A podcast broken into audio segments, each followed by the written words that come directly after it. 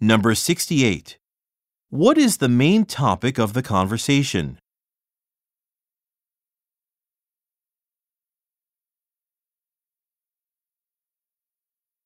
Number 69.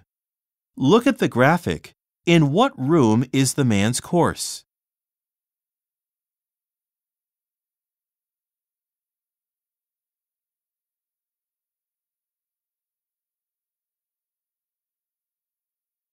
Number 70.